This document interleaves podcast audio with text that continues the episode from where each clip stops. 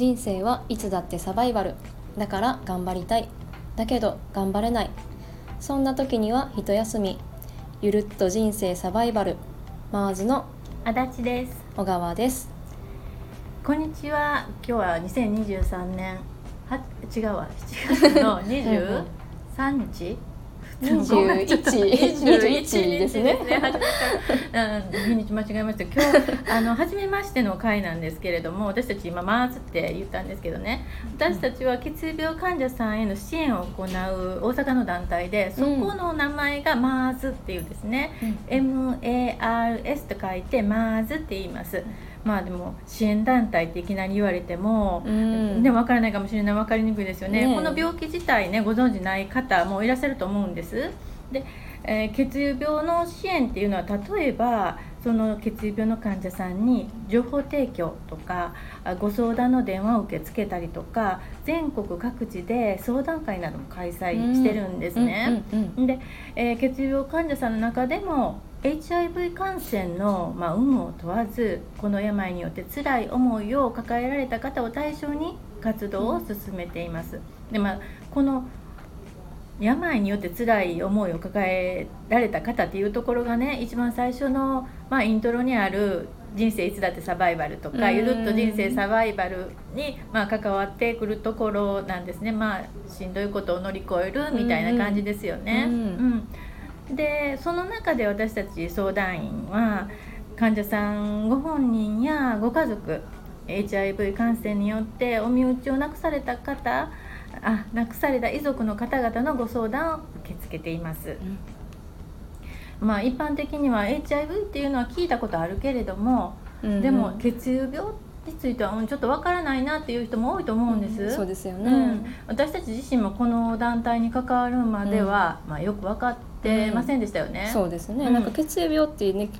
名前はね聞いたことあってぼんやりと、まあ、血が止まりにくい病気なんやなってぐらいはねしてた程度なんですけどね。まあ、血が止まりにくいって聞いても、まあ、大人になったらそんなに怪我しないし、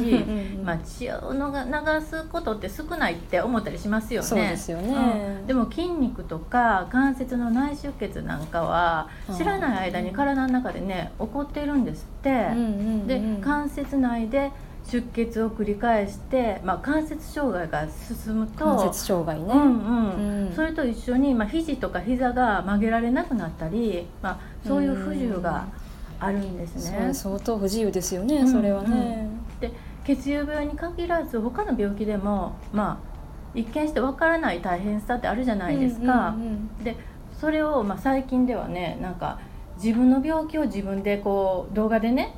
ね語ったりとか、うん、うんまあ、介護ヘルパーさんが、はいはい、からのインタビューを受けたりとか、まあ、そういうネット配信見かけてあ,、ね、ありますよね。うん、で隠すんじゃなくて、まあ、不自由さを自ら語るって。うん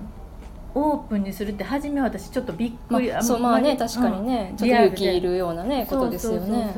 で。もまあそれをオープンにすることで、まあ、社会の理解につながるみたいなポジティブな活動にねつなげてはるんやなって。ね、で今日は21日でしょ、はいはい、でこの7月もう本当につい先日19日に芥川賞が発表されて、うん、そのねあの当事者障害を持った方その当事者の方が受賞されてるっていうので、ね、すごいタイムリーだなと思って、うんうんうん、あの見てたんですね、うん、市川沙央さんのパンチハハンチバックっていうね,、うん、ね。ハンチバック。ハンチバック、で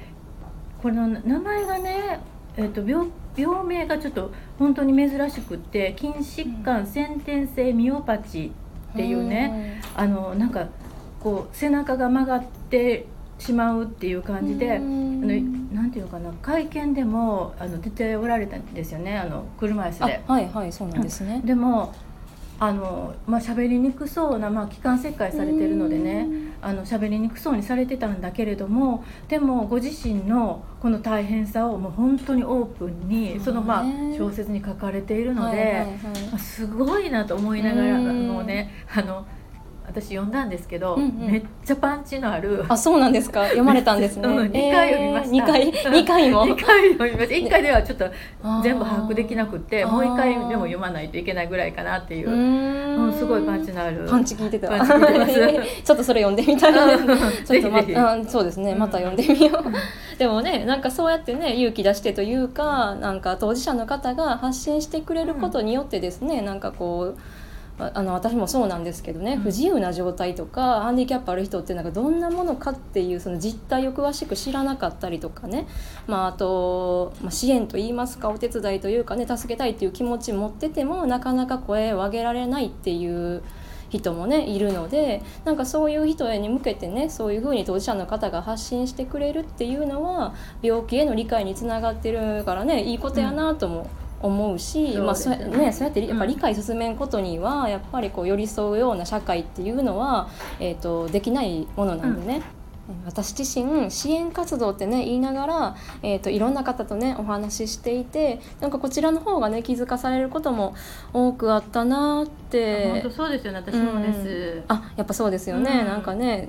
でそういうねあの気づきとかをこの配信でピックアップしていって、まあ、それが、えー、とどなたかの、えー、と勇気づけにつながったらいいなっていうふうに思ってます。そうですね、うんうん、でねあのここは一方的じゃなくって、まあ、皆さんコメントとかもねしてもらえるので、えーこれを聞いてくださった方のコメントも、えー励みにしていきたいので感想やコメントなどお待ちしています。